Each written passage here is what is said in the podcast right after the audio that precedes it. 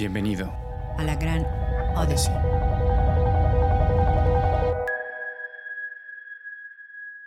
Hola, ¿cómo estás? Eh, ¿Cómo es tu nombre? Aida, ¿no? Aide. Aide, ah, ah, Aide, Aide, Aide. Es que en la invitación aparecía como Aida y yo me había, me había acordado que te había visto en LinkedIn como eh, Aide. Sí, dije, sí, bueno. Sí, sí. Pues, muchas gracias por aceptar la invitación y este, pues vamos, si quieres, a comenzar a platicar un poquito de tu trayectoria profesional o de cuándo fueron tus primeros pininos empezando en, ya en lo que viene siendo la fuerza laboral. Bueno, yo, creo que te mandé mi, mi currículum. Eh, y como verás, eh, el currículum lo empiezo a los 25 años, ¿sí? Eh, lo empiezo a los 25 años porque ahí fue cuando me recibí de contador, pero antes hice una cantidad impresionante de, de oficios, ¿sí? Fui vendedor en un santuario, fui, este, llevaba contabilidades pequeñas, así en forma individual, tuve un, negocio de logística de, fotocopias en la universidad, o sea, fue, fue un montón de cosas, pero cuando empezó el ejercicio profesional en sí, ahí es donde eh, yo digo, bueno, acá empieza lo bueno, acá empieza lo grande, y acá empieza una carrera, ¿sí?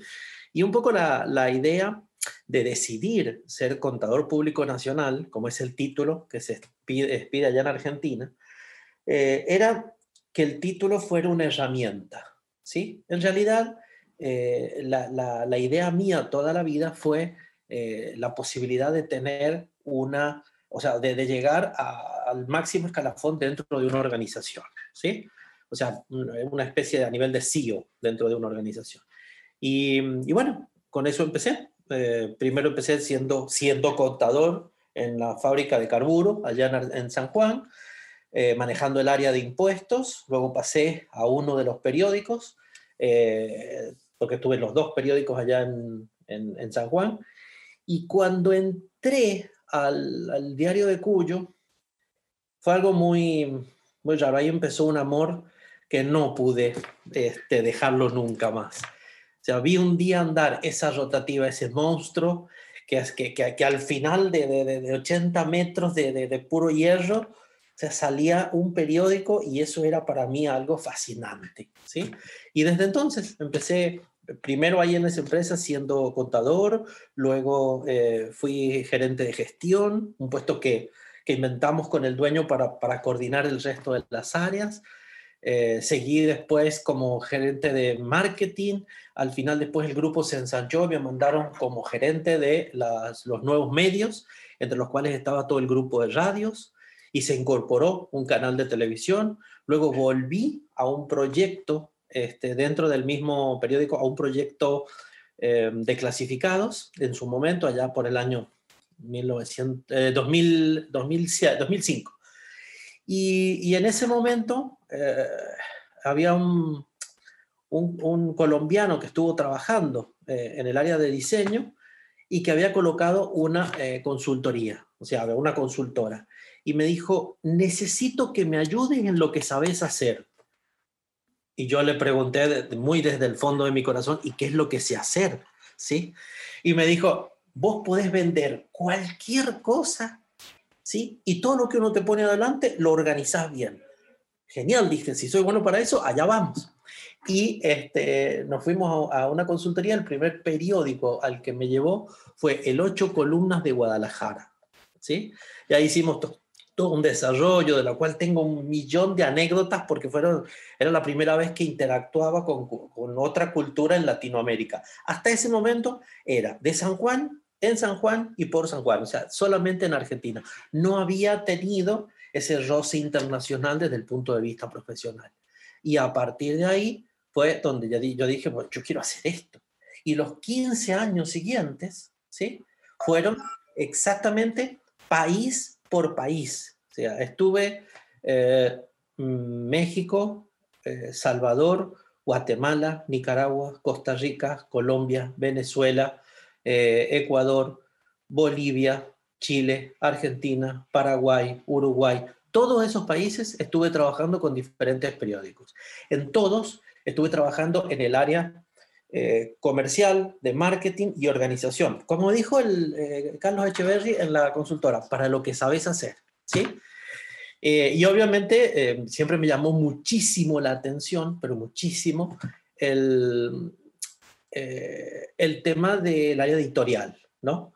Entonces tenía, tenía que, que, hacer mucho juego con, el, con las características editoriales del, periódico para poder este, conseguir o, interpretar las audiencias y entonces poder hacer eh, los productos eh, publicitarios de, para poder vender y para poder generar el ingreso en una organización. Entonces, siempre tuve esa, esa, esa, esa cuestión de que quería llegar y que quería llegar y eh, ya en el año 2017 estaba en una consultoría aquí en Obregón, en periódicos sonorenses, y se produce una vacante en, de director editorial. Yo ya estaba de vicepresidente en la consultora, ¿sí? Eh, de hecho, yo pensé que me iba a jubilar ahí, o sea, aquí yo voy a terminar. Pero claro, volvió de nuevo el destino a ponerme enfrente lo último y lo único que me faltaba en el, en el tema de periódicos, ¿sí? Manejar el área editorial y, es como un adicto, o sea, no, no podés, no podés. Decidí y, me, y me, me salí de la consultora y me quedé en, acá en, en Periódicos Sonorenses en el área editorial.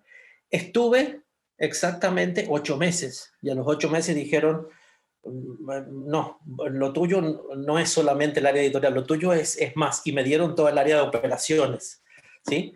Y después estuve casi un año en el área de operaciones y me dijeron, no, no, no, no, vas para, para director general. Y eh, desde entonces, desde el año pasado, después de la pandemia, eh, estoy aquí como director general en la, en la, organización. Ese es un resumen de los últimos 30 años de mi vida, ¿sí? Me gustaría que pues compartieras un poco tus experiencias y tus anécdotas, este, que igual en, cierto modo pueden resonar con algunas de las personas que nos vayan a escuchar. ¿Cuál es ¿Cuáles fueron para ti como extranjero llegar a un país donde, como lo comentas, la cultura totalmente es diferente, aunque hablemos el mismo idioma en México y, y, en tu país, Argentina? ¿Qué, fue lo que, en esa transición fue lo que a lo mejor fue un gran reto para ti, que ahora lo puedes contar de que, yes, lo logré? Mira, eh, cuando salí de San Juan y empecé a trabajar en toda Latinoamérica, eh, cada país me di cuenta que era un mundo diferente. Eh, ¿Viste esa expresión cuando te dicen, aquí las cosas son distintas? Tienen razón. En todas partes las cosas son diferentes. Y lo que funcionaba allá, aquí era un tremendo desastre. Con lo cual, me di cuenta, a la brava, como dicen ustedes los mexicanos, que lo que, lo que hacía aquí no lo podía replicar en otro país. ¿Y por qué? por la idiosincrasia, por las, eh, las características y la preparación de la gente, por la actitud que había en una ciudad o en otra, en un país o en otro. Es decir, dentro de un mismo estado, la actitud de la gente de una ciudad era totalmente distinta a la de otro. Aprendí que las culturas de eh, la gente que está en los puertos es diferente a la cultura de la gente que está en las sierras que la, gente que está en climas templados piensa diferente que la que están en climas desérticos. Es, una cosa que a mí, me, o sea, soy una persona que me, encanta leer, ¿no? Trato en la medida de lo posible de, leer hasta cinco libros eh, por mes eh, y siempre es o un bestseller, eh, algo que tenga que ver con mi profesión, algo que sea una lectura totalmente nueva, algo totalmente distinto que no conozca y una o dos obras que sean tendencia, ¿sí? Puede ser otro bestseller, puede ser otra novela, puede ser un libro que esté de moda, ¿sí? O inclusive hasta, y lo debo reconocer, he leído libros de autoayuda, ¿sí? Eh, en, ese esquema había leído muchísimo que el, tema cultural eh, realmente es muy importante dentro de una organización. Yo lo palpé en toda Latinoamérica, ¿sí? y te cuento un, un, caso, un caso típico estaba trabajando en Perú. Y en Perú eh, el grupo era el grupo de Pensa. Epensa tenía 15 periódicos en todo el país, o sea, 15 ediciones diferentes. Tenía periódicos desde la última ciudad eh, que está limítrofe con Ecuador hasta la ciudad más al sur que tiene el país, que se llama eh, Tacna, que está lindando con Chile. todo el Espinel, Sierra, Mar, este, Desierto, todo, todo, todo, en todas partes había periódicos. En esa empresa, armar una cultura organizacional me costó casi tres años, porque lo que pensaba el piurano en el norte era totalmente diferente a lo que pensaba el arequipeño en el sur.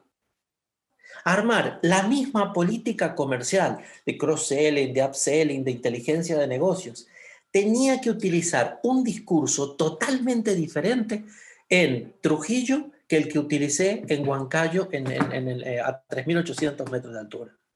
Ese fue uno de los, de los desafíos más grandes, de, de tratar el mismo manual de procedimiento, contarlo en 15 versiones diferentes.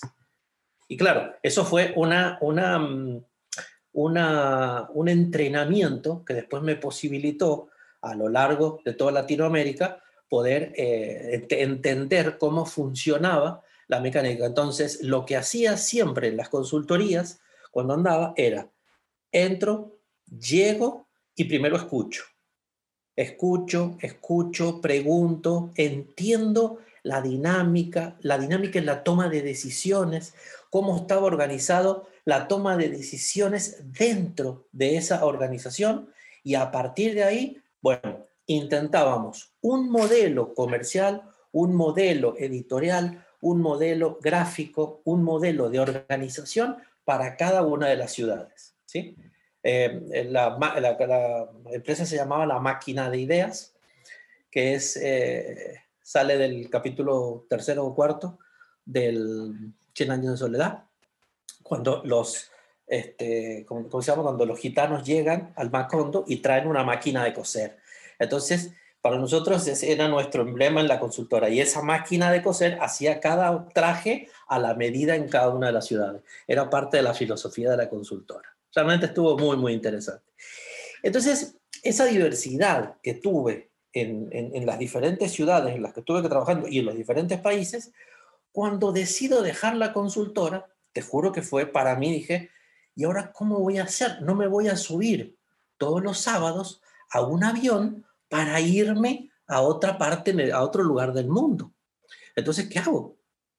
¿Cómo, voy a hacer para, eh, voy a estar nada más que en estas cuatro ciudades o cinco ciudades en Sonora para este, poder entender, o sea, eh, a, mí mismo tratar de automotivarme, ¿sí? De que va a ser un día diferente al otro.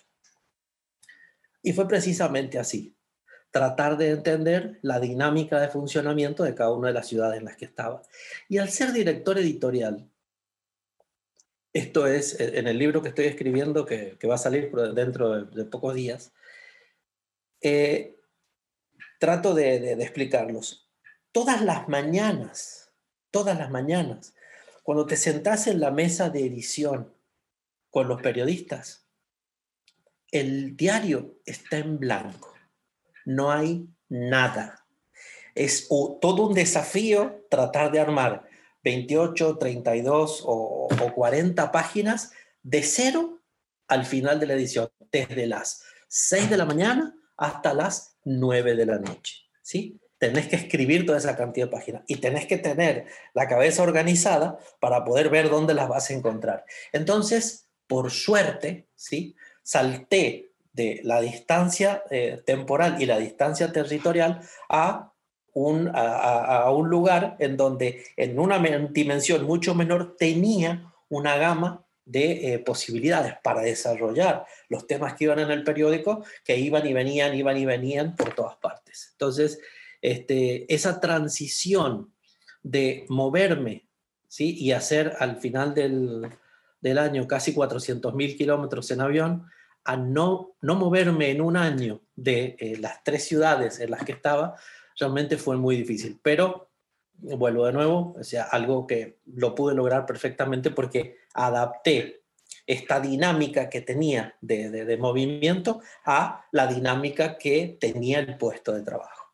Y bueno, gracias a eso pues, se puede pasar a operaciones, que con la mano izquierda manejaba el área editorial y con la derecha manejaba todo lo que eran las cuentas y las finanzas. Y al final me dijeron, y como tenés dos piernas, pues, pues encárgate de la dirección general.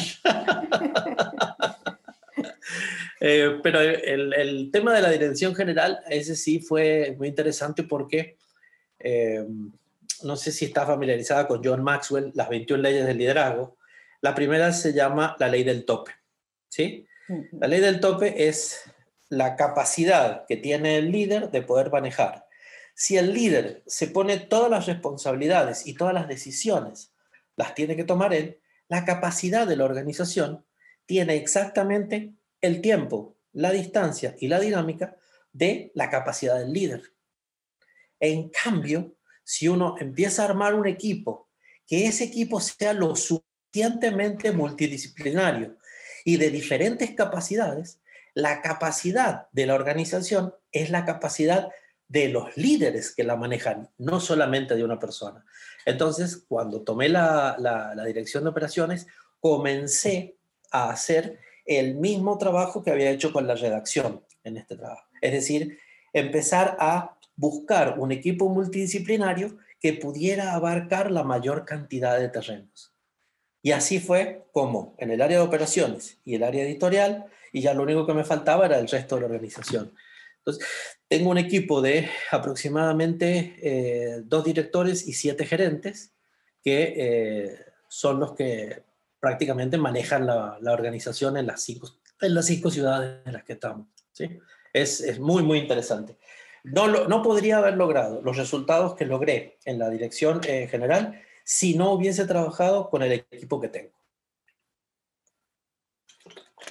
¿Qué, cuál, ¿Cuál es ahorita? Porque digo, si a mí me preguntarían, oye, el periódico, yo pensaría, no, pues es que el periódico va a desaparecer, ¿no? Porque ahora todo es digital. tú, tú, que has estado tantos años en, en, el mismo, eh, cerca de los periódicos, ¿tú, ¿tú cómo ves la evolución? ¿Tú crees que siempre se va a imprimir? Mira, yo lo que te voy a decir es lo siguiente. Los periódicos están desde hace muchísimos años y eh, como medio son los que sufrieron todas las luchas, ¿sí?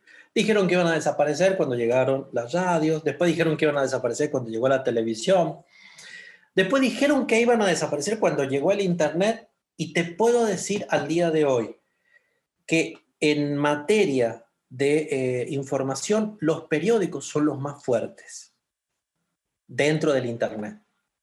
Entonces, eh, es una conferencia que acabo de dar para un grupo en Argentina hace unos días, les comentaba, el, el, Internet, la era digital, vino a cambiar y modificar la forma en la que nosotros vamos a poner la información. ¿Sí? Y, y ya los periódicos lo veníamos haciendo. Siempre lo hemos hecho. Siempre hemos, hemos, venido eh, actualizándonos, claro, durante más de 100 años imprimimos en papel, pero nosotros nos hemos transformado en verdaderas casas editoras. Entonces, gracias a la técnica, gracias a la organización, gracias a la disciplina que tienen los periódicos, es más sencillo armar noticias. Y hoy yo lo que busco en un periodista es la capacidad que tiene de desaprender de periodista, porque lo que necesito es que aprenda a ser un comunicador, no importa cuál fuere su plataforma. Hoy te toca una red social, mañana te toca una página web, dentro de tres días te va a tocar hacer podcast y probablemente en una semana compre un canal y a través del canal vas a tener que poner tu información.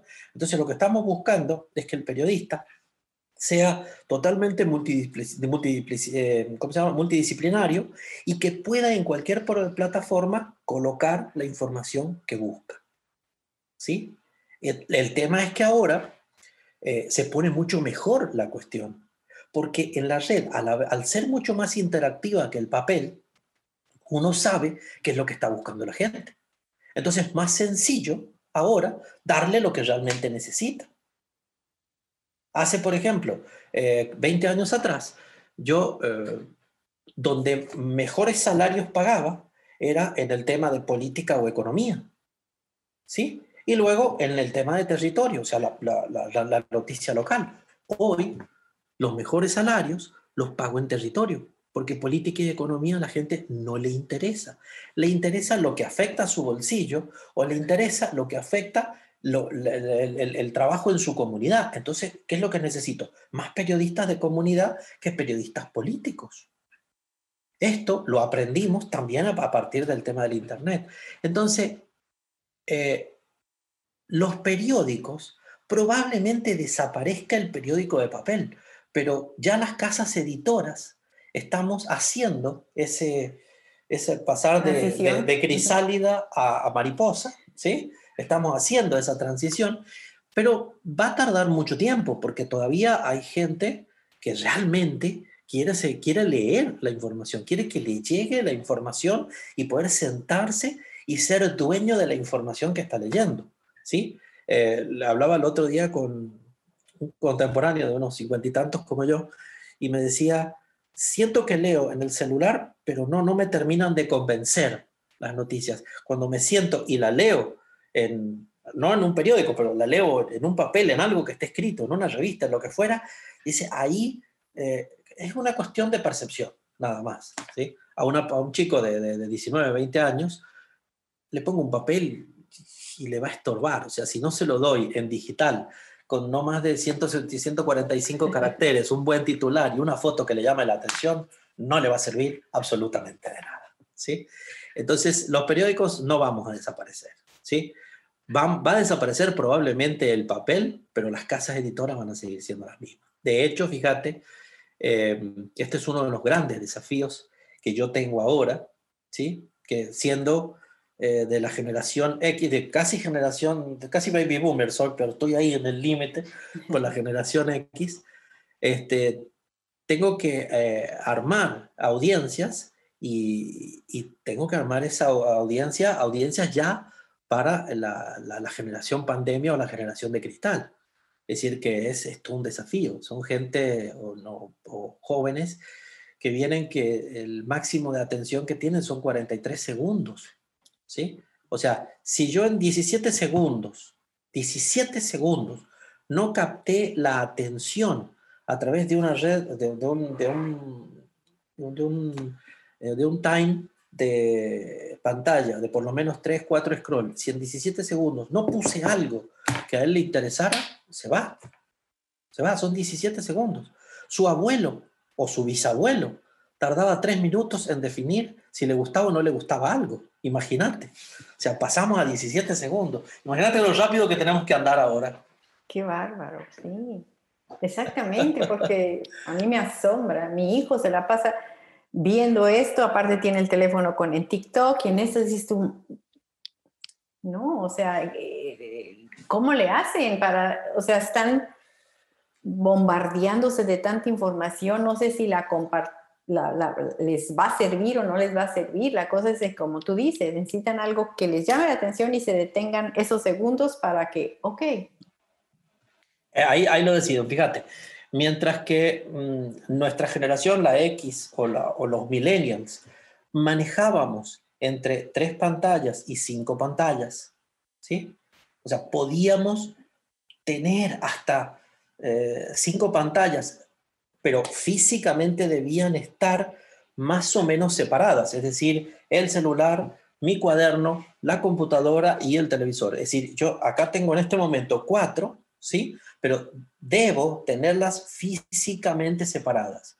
Tu hijo seguramente tiene ocho, pero las tiene todas, todas aquí en el dispositivo. Y está, que, lee una y salta y se va con la otra y vuelve y, tiene en, la cabeza va llevando que ya, eh, ya, ya, ya tiró un post en una de las redes y entonces está pensando en que lo tiene que tirar en las otras dos, pero hasta que tenga por lo menos cinco me gusta en el otro lugar. Es una, es una contabilidad que en nuestra generación no podíamos. O sea, con suerte yo escribía algo y esperaba que a los dos, tres días alguien lo leyera. ¿Sí? No, no, ahora e, es, es impresionante. Entonces, dice el, el filósofo francés eh, no, recuerdo en este momento el nombre, que, hizo todo un estudio del cerebro Eh, dijo, bueno, ¿el cerebro cambió? ¿Es diferente al cerebro que teníamos hace 40 años al que, al que hay ahora? No, no, no, dije, le dijeron, eh, lo que cambió es la forma en la que lo utilizan. Hoy nosotros pasábamos, eh, nos enseñaron, nos educaron en un proceso en donde teníamos que analizar lo que venía y definir si era bueno o era malo, y eso lo asumíamos o no lo asumíamos o tomábamos nuestra decisión en, consecuencia. Hoy ellos definen, me gusta, no me gusta, ¿sí? Y automáticamente lo asumo. Rápidamente tiene que generar, generar dopamina en el cerebro. Si no genera dopamina, no sirve. No sirve. No, no, no, no, no interesa absolutamente para nada. Entonces, voy a decir, bueno, ¿y cómo hacemos? ¿Cómo hacemos? Bueno, así se comunican ahora. ¿Querés audiencia joven? Pues ahí la tienes. Ve cómo vas a hacer en 17 segundos o en 8 segundos, que es lo que tarda a lo mejor en leer 3, 4 letras, para captar su atención y darle un mensaje. Y llevarle la información que vos querés llevarle. Y claro, como todavía tenemos los medios ese tema paternalista, decir, bueno, este, esto es lo que necesita ver la gente. Bueno, ya la gente ve lo que quiere. ¿sí? Y como hay tanto, pues tenés que darle lo que necesita. Eso es todo. ¿sí? Pero, pero, pero, pero es, es una dinámica muy buena. En ese, ese es el desafío en el que estoy ahora. Sí, es lo que te iba a preguntar, o sea, que tienes mucha experiencia, pero me imagino que de todos modos cada día tienes desafíos que, que ciertas corrientes te traen y tienes que adaptarte o leer, como qué bueno que lees mucho, porque digo, es que es tanto bombardeo de ideas nuevas que a veces tú te pones a pensar, oh, ya, ya, ya, o sea, ya, lo que quiero es nada más sentarme y poder respirar, o no sé qué decir, pero es tanta la información. Y luego lo que pasa también muchas veces, y me pasa a mí, lo voy a compartir, es que es tanta información afuera que muchas veces sientes que no estás utilizando tu tiempo eficientemente y dices, tú es que yo debería de estar haciendo más cosas porque sientes de que se está moviendo todo tan rápido que a lo mejor no vas a tener la suficiente capacidad de estar al día, si me explico? Como que no sé si eso pase, pero o solo me pase a mí. Te, te, voy a contar eh, una experiencia que he tenido hace unos, unos días, este, sobre todo eh, con mis eh, con los dueños de la organización, que son la gente del consejo a la que yo le tengo que rendir eh, cuentas. Mientras la dinámica a nivel de periodistas o de la calle es una cosa que vuela, o sea, eh, va cambiando permanentemente y va cambiando minuto a minuto. Las empresas manejadas por, por los capitales como están ahora y todo lo demás, van más lentos y necesitan políticas y necesitan este, procedimientos, procesos, controles. Quiero ver, quiero que me presentes la estrategia.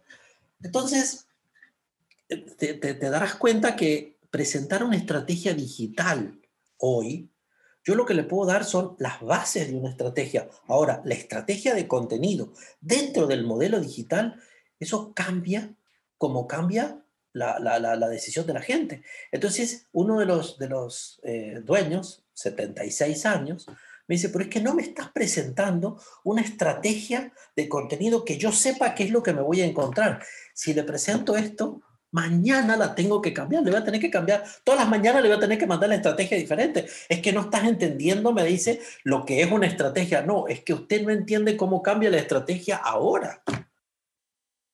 Es impresionante.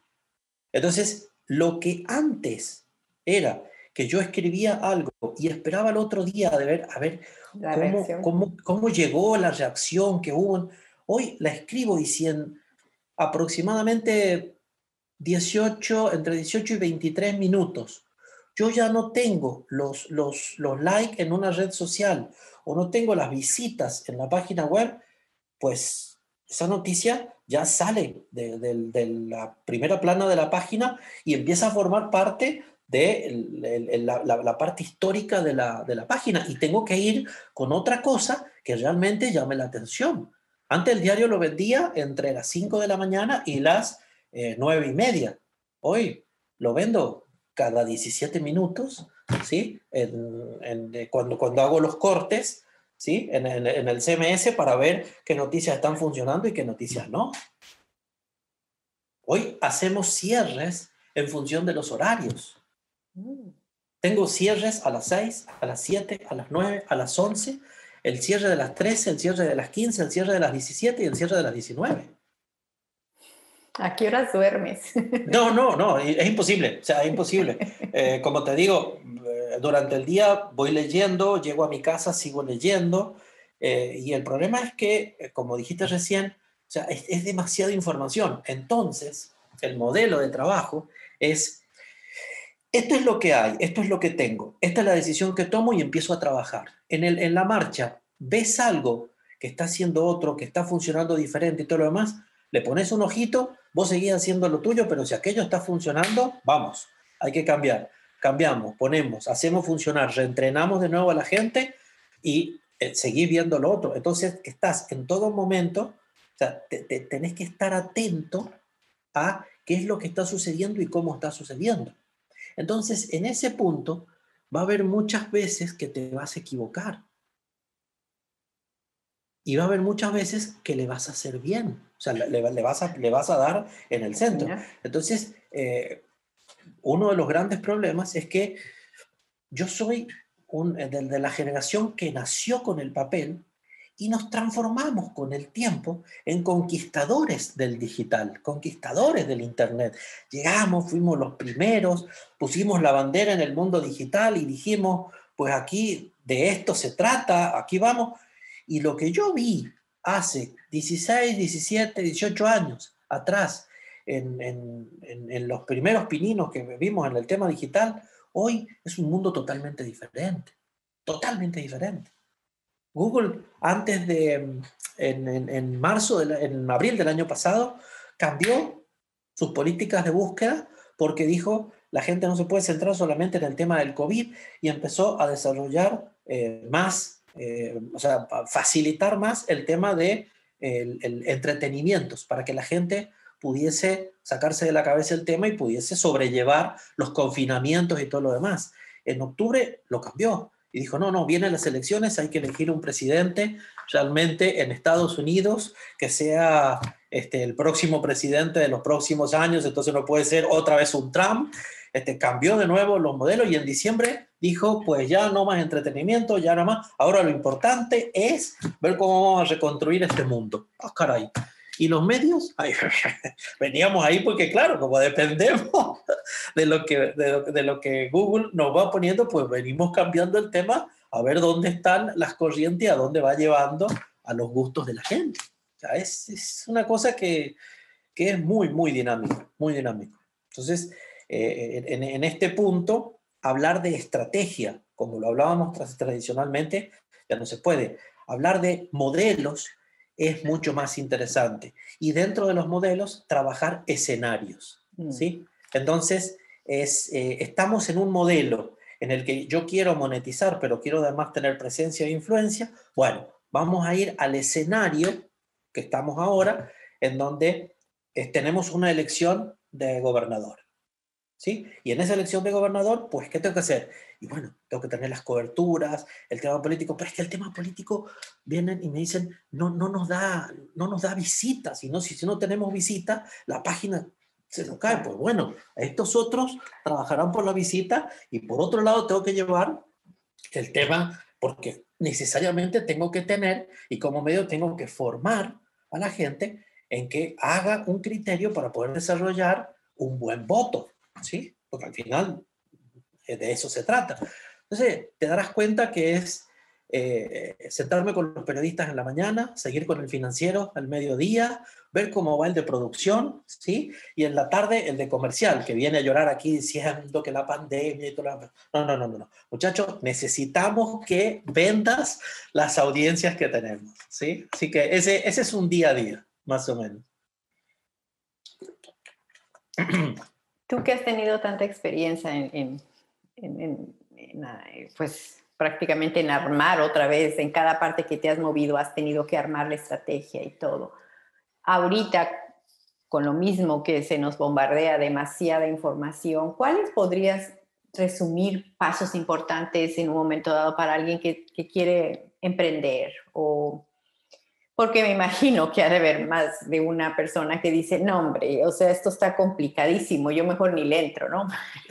porque digo, hay que tener sangre para ser emprendedor, porque venía hoy caminando y decía yo, es que por eso a lo mejor muchas personas prefieren trabajar para y, no complicarse, porque el eso de emprender te enfrentas a muchos cambios. Como tú dices, tienes a lo mejor la idea y después, híjole, pero ya la idea que tenía, ya por acá se está moviendo otra cosa, ¿cómo lo integro?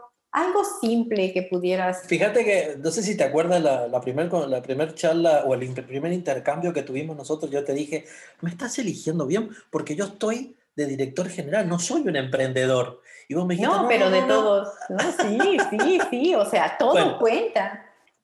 Claro, claro. Y, y, en realidad te iba, te, iba a decir, este, eh, los emprendedores, ¿sí? Son esos pequeños empresarios que al final no terminan siendo tan pequeños, terminan siendo grandes empresarios, y eso es lo bueno que tiene esta nueva generación, ¿sí? que todos piensan, todos piensan en grande y todos le perdieron el miedo a probar. ¿sí?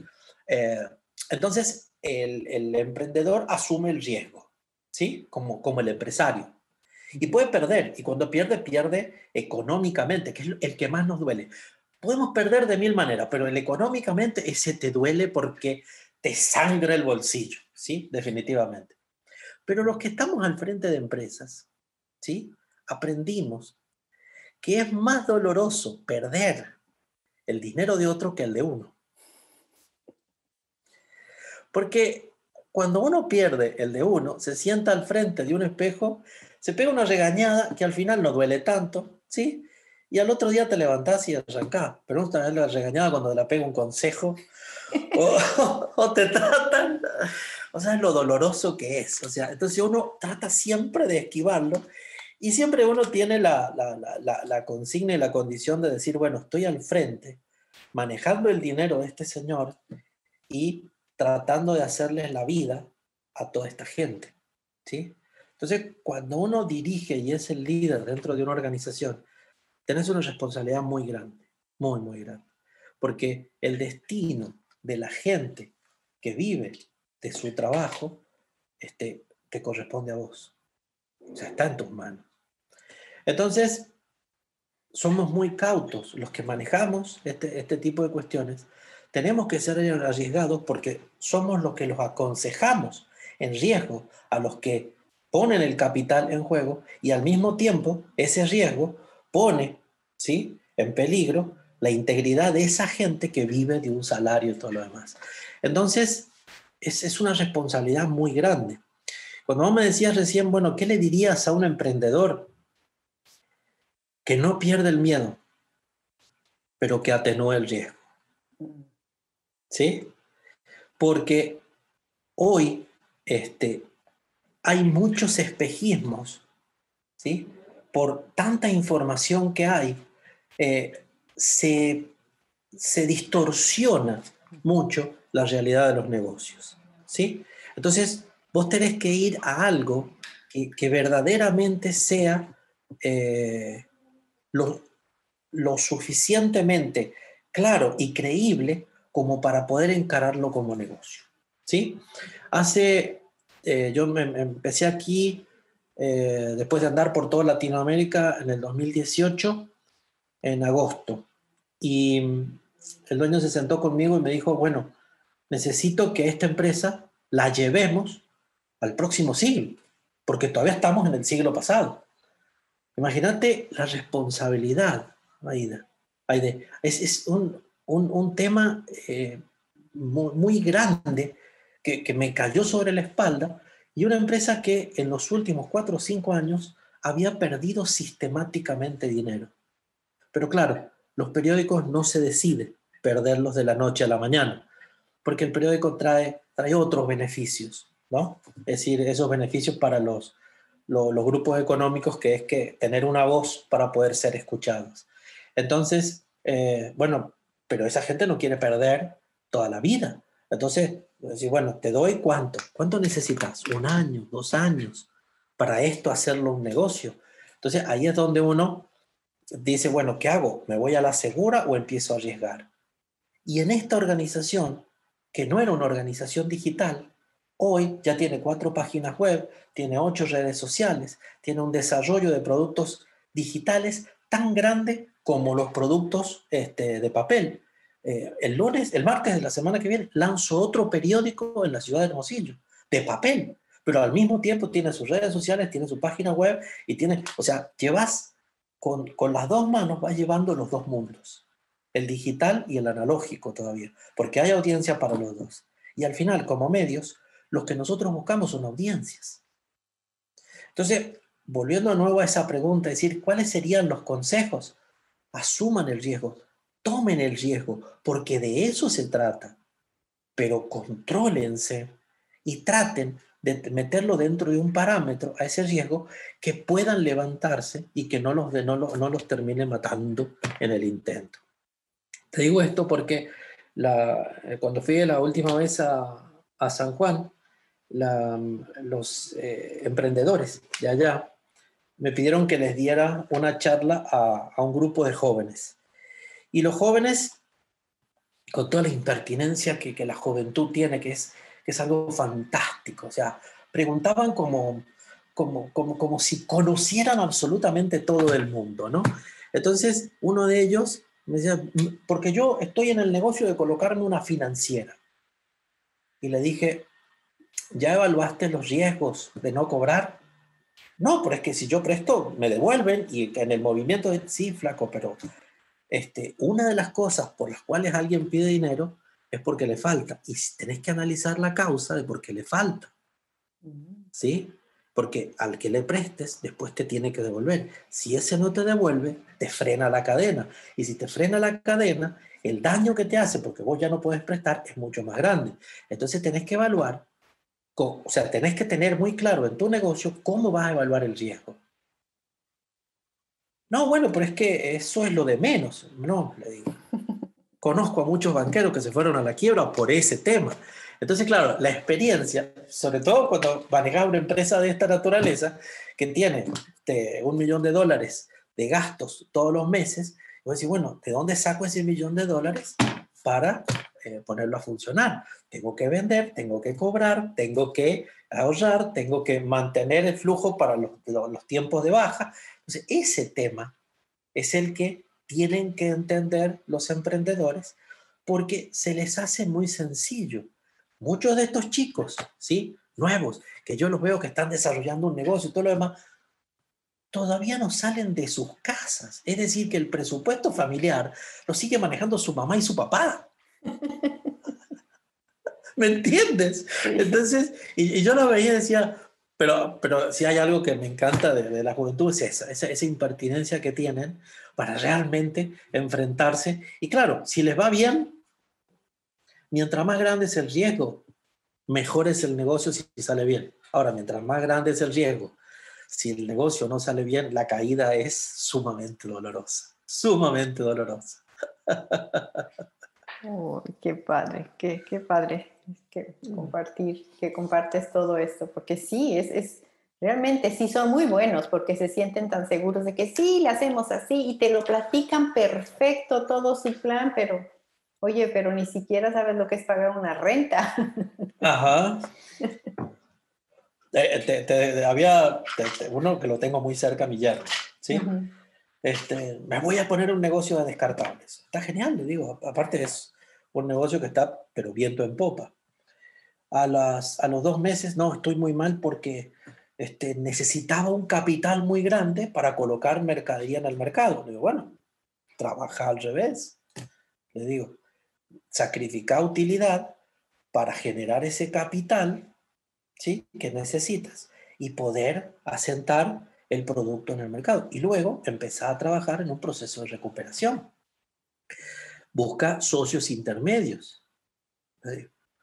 ¿Y eso cómo es? Y le digo, en vez de tener vendedores, busca distribuidores, que tu distribuidor también ponga capital, es decir, asuma parte de, ese, de, ese, de, de, de esa inversión en materia prima que vos necesitas para poder generar luego esa, esa cadena. Entonces, dividís tu capital de inversión en el capital de ellos. Sí dicen, pero eso ya no voy a ganar la misma utilidad. Bueno, de eso se tratan los negocios, que la cadena también gane. Y el riesgo lo, lo dividís. Lo hizo así y le empezó a ir muy bien. Entonces, eh, con, el tiempo, no, no, entonces yo creo que tengo que volver de nuevo al otro. No, no, no, seguir por donde va. No lo hizo, dejó los distribuidores, siguió con los vendedores y volvió a caer. Y ya hace dos meses me dijo, no, voy a tener que volver de nuevo al modelo de distribuidor. o sea, es sentido común, muchacho. Ah, ¿Algo más que quieras compartir antes de irnos? Este, bueno, primero, darte las gracias, ¿sí? Muchas de mm. nada. Eh, siempre, siempre tengo contacto con universidades, con, con profesores, de, con profesores de orientación vocacional este, que, que, quieren que dé este tipo de charlas y esas cuestiones, pero me sorprendió muchísimo que me, que me buscaras. Espero que te haya servido. Claro que sí, es información magnífica. Y, y, quedo, a, quedo a, tu, a, tu, este, a tu merced por si necesitas algo más o quieres eh, que hagamos eh, otro, otro movimiento de estos en algún momento en el futuro. Ok, yo siempre termino mis, mis este, pláticas eh, pidiéndole a mis invitados que me compartan algún refrán o algún pensamiento que los haya marcado en alguna etapa de la vida o que uses todos los días. Mira, este, cuando mi hija cumplió 15 años, le escribí un libro. ¿sí? El libro está en ISU. Eh, es digital, está en digital, pero está también en, eh, escrito en papel. Em, le cuento a mi hija en ese libro cómo fue mi vida a través de refranes o dichos. Mira. ¿Sí? El libro se llama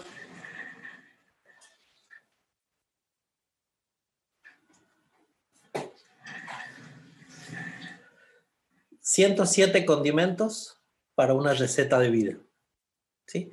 Y son una frase y cómo la utilicé a esa frase en algún momento, en algún lugar, y cómo o sea, eh, me sirvió de experiencia esa frase para aplicarla.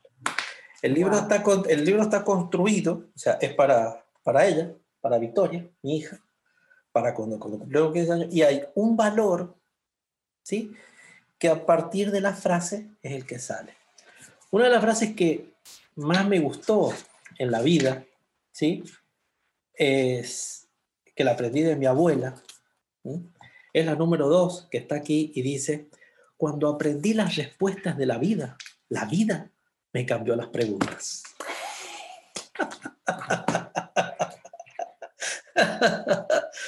Y eso, de eso se trata. cómo sobrevivir en este mundo a los cambios que hay en este momento. Perfecto. Muchísimas gracias, Sergio. Muchísimas gracias. Y seguimos en contacto. Me dio gusto conectar y vamos a seguir conectados. Y ya que estás en, en los Sonoras, unas coyotitas, unos frijolitos fritos. yo, yo, no sabía qué tan ricos son los frijoles, que, guisaditos que hacen. hace varios años fui a visitar a, unos primos allá en Hermosillo. Y tenían, y me dieron en el desayuno los frijolitos. Entonces, ¿qué, les ponen? ¿Qué, qué cosa tan más rica? Hay, hay, varios modelos, a mí lo que más me gusta son esos frijolitos charros, que los hacen, los guisan y les echan la salsa de tomate y todo lo demás. Mm. Eso, eso, está buenísimo, buenísimo, buenísimo. ya aprendí a hacerlos. Y como buen argentino, me tenía, tenía que venir a Sonora porque aquí es donde está la mejor carne, entonces no podía ir a otro lugar que no fuera Sonora. Sí, los tacos de carne asada, y siempre lo digo, la carne de Sonora es la más rica. Al menos yo no he probado en ningún otro lado carne tan rica en, en México. No, no, no. En México yo anduve prácticamente por todo México, lo conozco de, norte a sur, de este a oeste, este, y en el único lugar donde comí buena carne ha sido aquí. Ha sido aquí. Como buen argentino no podía otro lugar que no fuera este venir a caer. Excelente, que tengas una buena tarde, que todo salga bien en, en el periódico hoy y nos vemos. Adiós. Adiós, que tengas buena tarde. ¿eh? Dale, muchísimas gracias. Gracias. Bye bye. Bye bye.